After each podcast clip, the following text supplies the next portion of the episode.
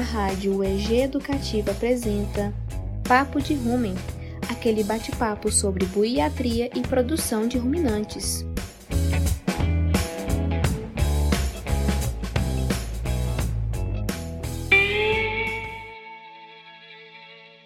Olá pessoal, no Ruminando de hoje vamos falar sobre raças bovinas nativas, quais são, como foram formadas e qual a importância para a pecuária nacional. Tudo começou com os portugueses trazendo os primeiros bovinos para o que hoje chamamos de Brasil. Os animais que chegaram nas terras tupiniquins eram subespécies Bos taurus taurus e que aqui tiveram de se adaptar ao clima tropical. Estes bovinos passaram anos vivendo soltos pelos campos e sofrendo a pressão seletiva dos biomas brasileiros. O resultado foi um gado de origem europeia bem adaptado aos climas quentes e e as doenças.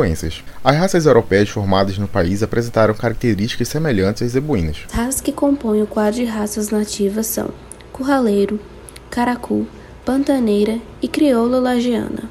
As raças se tornaram muito importantes para vários pesquisadores que buscam entender os mecanismos biológicos que fazem esses animais sobreviverem ao clima e às pastagens do Brasil. Pesquisas realizadas pela Embrapa, Universidade de Brasília, Universidade Federal de Goiás e Universidade de Córdoba, na Espanha, possibilitou a identificação genética por microsatélites dessas quatro raças, sendo possível traçar a distância genética entre as raças e a relação com outras raças europeias e zebuínas.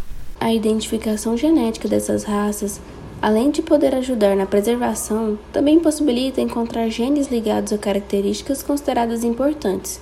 Servem como um banco genético que enriquece a pecuária nacional descoberta de uma sequência genética relacionada à adaptabilidade de uma raça nativa poderá ser incorporada nas raças comerciais atuais. A participação das raças brasileiras no cruzamento simples com outras raças zebuínas forma um grupo de animais com o que chamamos de heterose, ou seja, os filhos vão apresentar um melhor desempenho do que a média dos pais.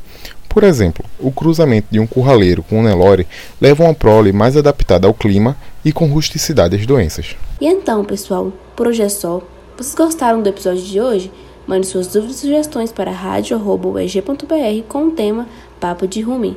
Nos acompanhe também pelo Instagram, arroba Papo de Rumen. Um abraço e até o próximo episódio.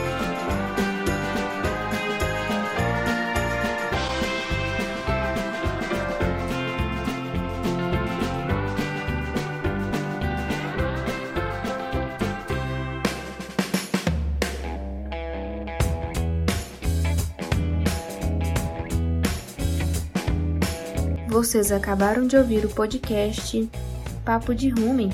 Esse podcast é uma produção da Rádio EG Educativa, coordenação de radioteledifusão Marcelo Costa, coordenação da Rádio EG Educativa Thaís Oliveira, coordenação e direção do podcast Sandra Moraes, edição de áudio Larissa Correia, roteiro Pedro Luiz, produção Cria Lábio EG Idealização: Sandra Moraes, Larissa Correia e Pedro Luiz.